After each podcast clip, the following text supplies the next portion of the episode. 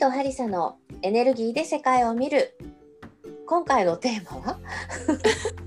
フラワーエッセンスの専門家の高原さんにお越しいただきました。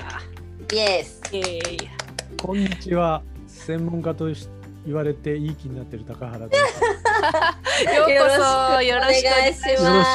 いしまます。いや初のゲストですよす。ですね。うん初のゲストにお呼びいただいて光栄です。いや楽しみにしてましたね。うん、楽しみに今日してました、あのフラワーエッセンスはさあの私たちヒーリングを学ぶ上で結構まあ対になって学ぶような機会があるものですけど、意外と私あの結構掘り下げてないんだよね掘り下げて 勉強してないからうんいろいろその辺をさこう普段あんまり聞けないようなことを今日は高原さんにあのいろいろ質問をしてみたいなと思っておりますが、はい。い。ろいろはい話してください。掘り下げられるかどうかちょっとわかんないですけど、はい。大丈夫です。大丈夫。はい。楽しみです。楽しみ。あの高原さんはヒーラーでもあるのであのエネルギーのことについてはもうあの大先輩というか私がヒーリングを学ぶきっかけになったヒーラーさんでもあるねうん大大大先輩うん、ですね。大大大先輩でございます。はい、でまああの何話してこうかねって話してて、えー、とフラワーエッセンスでさ最初に、うんあの飲んだ時どうだった？あ私全然わかんなかった。えーっとみたいな。うん。私も全然分かんなかったなこれ。聞いてんのかなとかと思ってそうそう。えー、っとどうえっとまあでもこれをや飲むとこういう効果がある。転職見つかるって書いてある。長い目で見ると見つかったんじゃん。そうね。長い目で見ると見つかったけどこんなにね。そうだね。そういう意味では最初に一番気になったのがそうだ エッセンスだったけどこんな長いことっていうのはき思ってなかったよね。あそうね。そうだよね。あのでもさフラワーエッセンスってさなんかこうちょっと興味あるけど怪しいよねって思ってる人が多分ほぼだと思うので、ちょっとその辺をね高原さんに突っ込んで話聞いていきたいと思うんだけど、うん。うん、あの実際怪しいですよね。怪しいです怪しいね。これ怪しいよね。うん、なんかちっちゃな瓶にね入っててね、心に作用するってめっちゃ怪しいよね。うん。だって今日今回の打ち合わせの時にだって私もうそのままテンプレートでなんだっけあの花の波動を水に転写とか言って突っ込まれたけど、あのもうそれ怪しい。何の宗教ですかみたいな。そうね。うん。まあそう。波動っていう言葉がねそもそも、えって一般の人は思うよね。うんうん。でその次にそれを水に転写って言われたらもうなんかもうクエスチョンマーク頭の中で3つぐらいつながって、うん。さらにそれをゼッカに入れるとかね。うん。なぜゼッカなんだ？ハードル高いよ。なぜゼッカなんだ？みたいな。そうだね。そうでも今はでもそういう説明って多分昔出てた本のなんか受け売りみたいなところってあると思うんだけどその辺はどんな風に説明してるんですか？うん。あのーまあそのフラワーエッセンスがエネルギーレメディというか普通の一般のその薬剤とかとは違うという意味で、えーまあ、そういう言われ方がしてたんだと思うんですけれどもうーん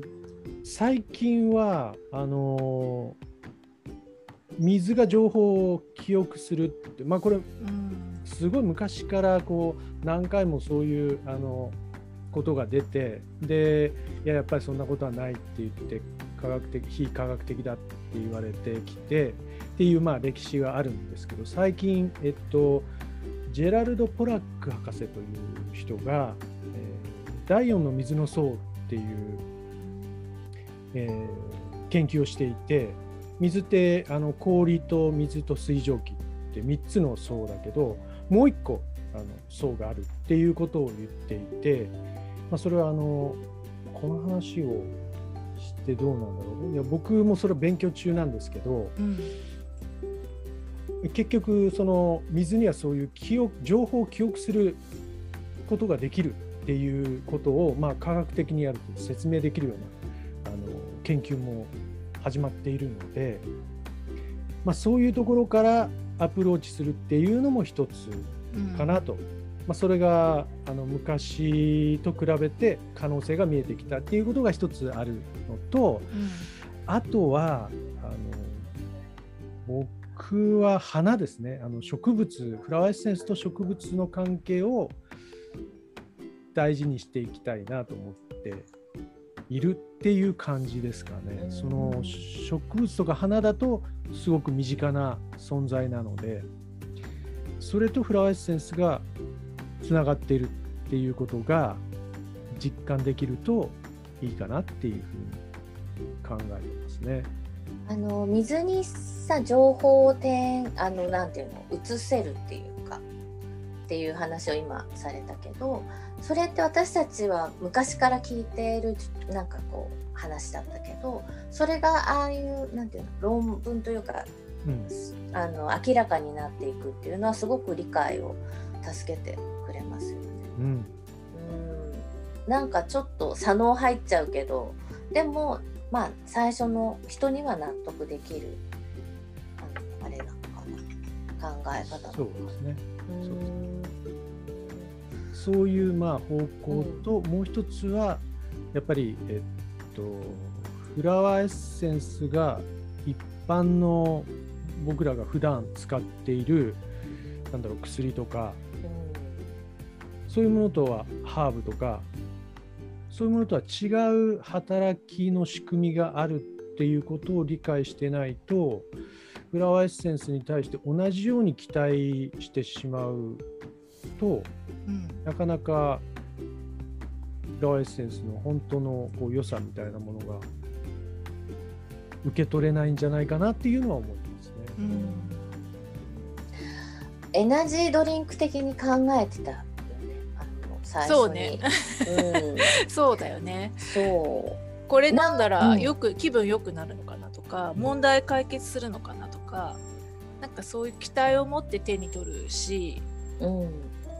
でそれを飲んで解決するのが解決するって時ってなんか解決する時のイメージが結構実際は違うことを言うね。解決した後の、うん、うん、時の状態と、ね、そうそうそう、うん、だけどなんかその問題を抱えてる時の解決方法ってすごいこう夢のような解決の仕方とか、うんうん、なんかきり良くなったとか なんかそういうすごい即効性がある感じをイメージして期待して撮ったりすることが多いのかなって。そうねあの別人になれるとかあそうね、うん、問題が消えてなくなってしまうとか、うん、そういうことを期待してで特にほらあなんか怪しいってすごく期待を持たせるよね。あのほら魔女っ子世代だからさ なんていうかこれを飲んだらシャランラじゃないけどさそうねシャランってね そうなんかこうそういうのもあるのかもしれないなと。うん、そうですね。なんか期待している時っていうのは、まあ、こうなってほしいっていう、まあ、うん、あるイメージを描いたとしたら果たしてフラワーエッセンスが作用してくれたとしてもその自分が期待している通りには作用してくれない可能性があるので、うん、まあ、そのことを知っておかないといや全然こう期待外れじゃん、うん、フラワーエッセンス効かないよねっていうことになってしまう。言いかねないですよね。うん、あの講座とかで、えーと、例えば、えー、オリーブオリーブは2015年の時点ではヒーリングハーブスって日本で一番売れてるエッセンスらしいんですよ。日本っぽい。日本っぽいねそれ。それオリーブはあれあれどんなどんな意味が？そうそう。えっとねオリーブはすごくこう肉体的にもえ精神的にも消耗したりしている時に、うん、その活力を取り戻したり回復したりするのを助けるエッセンスなんですね。うん、なのでまあみんな疲れているんでしょうね。もうさ国自体が疲れてる感じそうね。日本。あの電車にフラワーエッセンス入れたあの 霧吹きみたいなのバーって巻いたら結構効くのかしら。みんな休むようになっちゃったりして。みんな会社行かなくなる あごめんなさい、まあいや話が。話が。それはあの、えー許可を取ってからやれって誰かに言われそうです、そうだね。怒られる、えっとなんだっけ？すいません。オリーブを オリーブ。求めてる人が日本の人オが多いリーブを、まあ、講座とかで1ヶ月取ってもらったりすると、うん。あのーまあ、割とこうストレートに、えー活力を感じて元気になってっていう人ももちろんたくさんいるんですけれども中にはすごい数日間こう休みたくなったりうん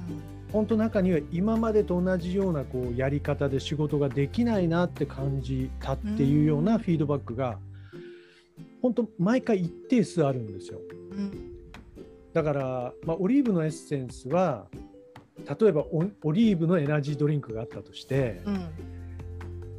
そのオリーブがこう活力を高める有効成分何十倍とか入ってるわけじゃなくってオリーブのエッセンスが持っている、まあ、生命力というか命の力ねそのバランス調和っていうのが自分にも働くっていうことなのでうんその自分のこう例えば心と体のバランスがこうシフトしていくっていうその過程では一時的にこう休みたくなったりうんこう今までとやり方を変えてみようかなっていうような気づきがあったりするわけですね。だから最初にいやこれで元気になれるって思った人はうんうん。次の日んめっちゃなんか眠いなとかちょっと休みたいなって思ったらうん。いやーフラワーエッセンスなんて全然ダメじゃんってなってしまうだろうなって思うんですね。うん。それってその人が活力を取り戻すためには休むことが必要だったっていうことですよね。ですよね。ヒーリングでもあるもんね。あのエネルギーをこう、まあ、普通にヒーリングを受けて具合が悪くなったって言われることがその、うんうん。大きいなんだろう癒しのプロセス癒しっていうか回復へのプロセスの一つではあるんだけどうん。それをすごくネガティブなものとしてしか捉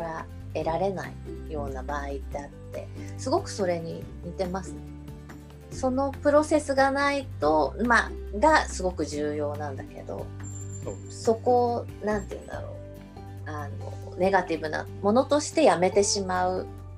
っていう人もいると思うんだけど、もったいないよね。うん。もったいない。ですねうん。なんかよくそういう時に肯定反応ですかっていう、うん。聞く人とかも多いけど、うんうんねえフラワーエッセンス肯定反応って捉えていいんですかね？えーっとねその言葉自体もどうかなと思うんだけど。だから好転反応って言えばまあ好転反応かなって、うん。で結構ねその好転反応フラワーエッセンスで検索かけてる人結構多いんですよ。えー Google のあの 検索語とか調べると。うん。でいやはあこれじゃあ好転反応で記事書くかって思ってうん一応好転反応っていう記事も書いてるんですけど、うんまあ、好転反応というよりはまあなんだろうこうより自分が全体になっていく調和していくバランスが取れていく過程で起こることなので、あの本当一人一人個人個人違うんですよねそのプロセスが。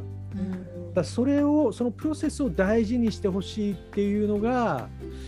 まあ、ヒーリングでも同じですよね。うん。でもなんか肯定反応ですか？って聞く人はやっぱりこう良い方向に向かっているんだっていう手がかりというか なんかこう信じたくてそういう言葉を使ってちょっと悪くなったりするとそれでもいい方に向かってるのかなとかうなんかそういう言葉への依存っていうかねある感じもするし。そうだね。ね。なんか信じられる何かが欲しいみたいなところがあるよね、なんだろう。なんかし大丈夫だと言ってみたいな。うん、あとは自分個人のプロセスっていうところに意識がいかなくて、やっぱりこう、まあこれで大丈夫なんですよね。っていう一般的な信頼みたいなのが欲しいみたいな、あそうだ、そういう感じもあるけど高原さんおっしゃったようにその出方とかそのぜ自分の例えばオリーブだったら活力を取り戻すためのプロセスみたいな全体のヒーリングのプロセスって考えると人によって本当に様々っていうことですよね。そうですね、うん、そうそう人によって本当に様々でだからそれをまあサポートするのがプラクティショナーの役割だと思うんですよね。あのまあ、それは大丈夫だとか直接的に言葉で言うわけじゃないかもしれないけれども一緒にそのプロセスをこう大事にしていくっていう、うんうん、そういう人があのいてくれると全然あの感じ方が変わってくると思うのでそういうまあある意味器になるみたいなことが大事かなって思うんですけどね。あの日本であんまりこういうなんだろう心理療法とかをあの定期的に一般の人が受けるっていう習慣があまりないじゃないですか、うん、日本だとね。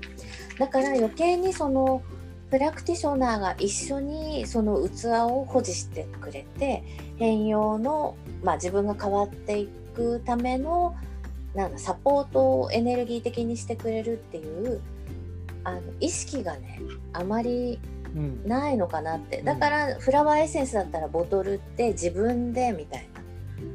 あのところであの挫折する人とかも結構いると思うんだけど、まあ、今話聞いててすごくなんだろうそのヒーリングと同じでホールドして支えてくれる存在って、やっぱりすごく大事だよねと思う。なんかあのこのエッセンスをとってこういう効能がありそうで自分にも同じ反応があるかなみたいな、うん、そう一般的なところじゃなくて、それぞれの変容プロセスとか変化のプロセスが本当に様々だからこそなんかそこに自分のことに焦点を当てるみたいな。うん。なんかそのためにプラクティショナーとかヒーラーが必要っていう感じはなんか今話を伺ってて思いますけどね。そうすごくねやっぱりそのプラクティショナーの存在の意味っていうのがそこにあるんだけどなかなかそこがさあなんていうの広まりにくいっていうか、うん、うん、最近一つ思っているのはうんとでもねこう今までは例えばプラクティショナーと1対1で、うん、まあフラワーエッセンスの場合は1対1でもあのエッセンスがあるので、まあ、3つの関係になるんですけど、うんうんうん、あのちょっとねその辺が緩んでもいいかなっていう感じがしていて、えー、っとまあ、もちろんフラワーエッセンスの良さの一つは自分で使えるっていうことなんだけれども今みたいにそのプロセスがどうなんだろう自分はちゃんと使えてるんだろうかとかでそこで感じたことを人だとなかなか表現も難しかったりでそれを理解してくれてくれる人が周りにこう、ね、いなかったりするととても使っ深いレベルで使っていくのは難しかったりするので、うん、なんかそういうコミュニティというかねあの、まあ、講座をやれば、まあ、何人かで一緒にやるわけなんですけどそこでその自分が経験したことを話してそれをグループでこう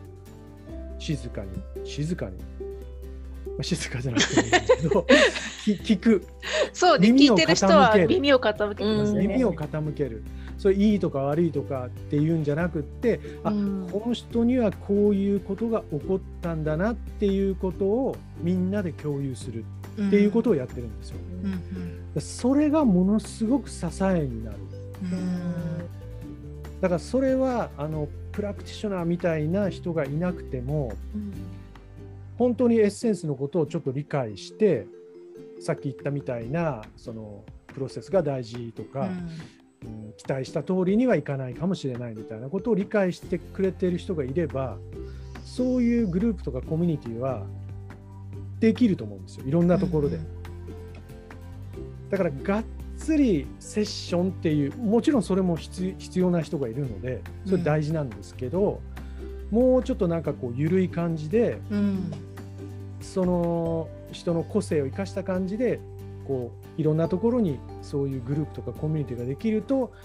いいなっていうことは最近すごく思ってます。うんうんうん。あのそういうグループでのあのなんだろうねそのシェアみたいなものもすごく支えになるっていうのがわかるんだけどちょっと思うのがねあのそういう自分のことを話すとか自分の経験を話すっていうことに対してすごく抵抗がある人が結構もしかしたら多いのかなって、うん、あのまあ、1対1のセッションなんかをやっててねあの思ったりするんですけどやっぱりそういう人たちに関してはまずは何だろうプラクティショナーとの、まあ、マンツーマンのセッションっていうところから入った方がいいんですかね。あのね僕そこはちょっとケースバイケースなところがあるかなと思っていて、もうちょっとはっきりわからないんですけどもちろんマンツーマンの方が話しやすいあるいはまあ別に話したくなかったら話さなくていいわけやから、うん、そういう、まあじまあ、自分の場ままでいていい場っていうのがとても大事になると思うのでその1対1の方がいいっていう人もいると思うし、うん、でもかといってそういう人ばっかりかっていうとなんか何人かでいてでもちろんその自分のことはあまりうまく話せなかったとしても他の人に何が起こっているかっていうのを聞くことで、うん、あこういうふうに自分のことをなんかこう捉えるんだとか向き合うんだとか、うん、あこういうふうに感じていいんだみたいなそういうことがだんだん分かってくるのはすごくグループの良さかな、うん、あでもそうかも。あの話さなきゃいけないのかなって思うと、うん、ちょっと参加しづらいところもある。もしかしたら人によってあるかもしれないけど、うん、聞くだけでもいいよってなるとそれはそれで気が楽になって参加しやすいのかもしれないですね。あとなんかこうプラクティショナーとクライアントって1対1の関係で割とこう自由度がなか少なかったりとか。あそうね、うん、あとはこう先生と、うん、なんか話を聞く人みたいな。そうそうそう。そういうのがあったりとかね、うん、そういうか一回できてしまった関係性を崩すのが難しかったりとかあるけど、複数の人たちがいるところでっていうのはでそこの場が安全だったら、あの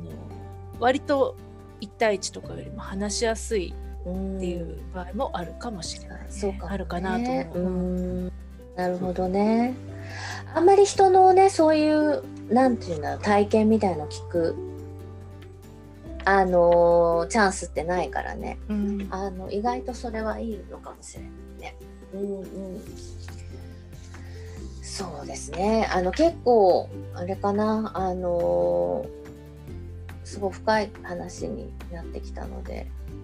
この辺で休憩を入れてを 入れて次の話題に移っていきたいと思います。はい、はい、では、はい、また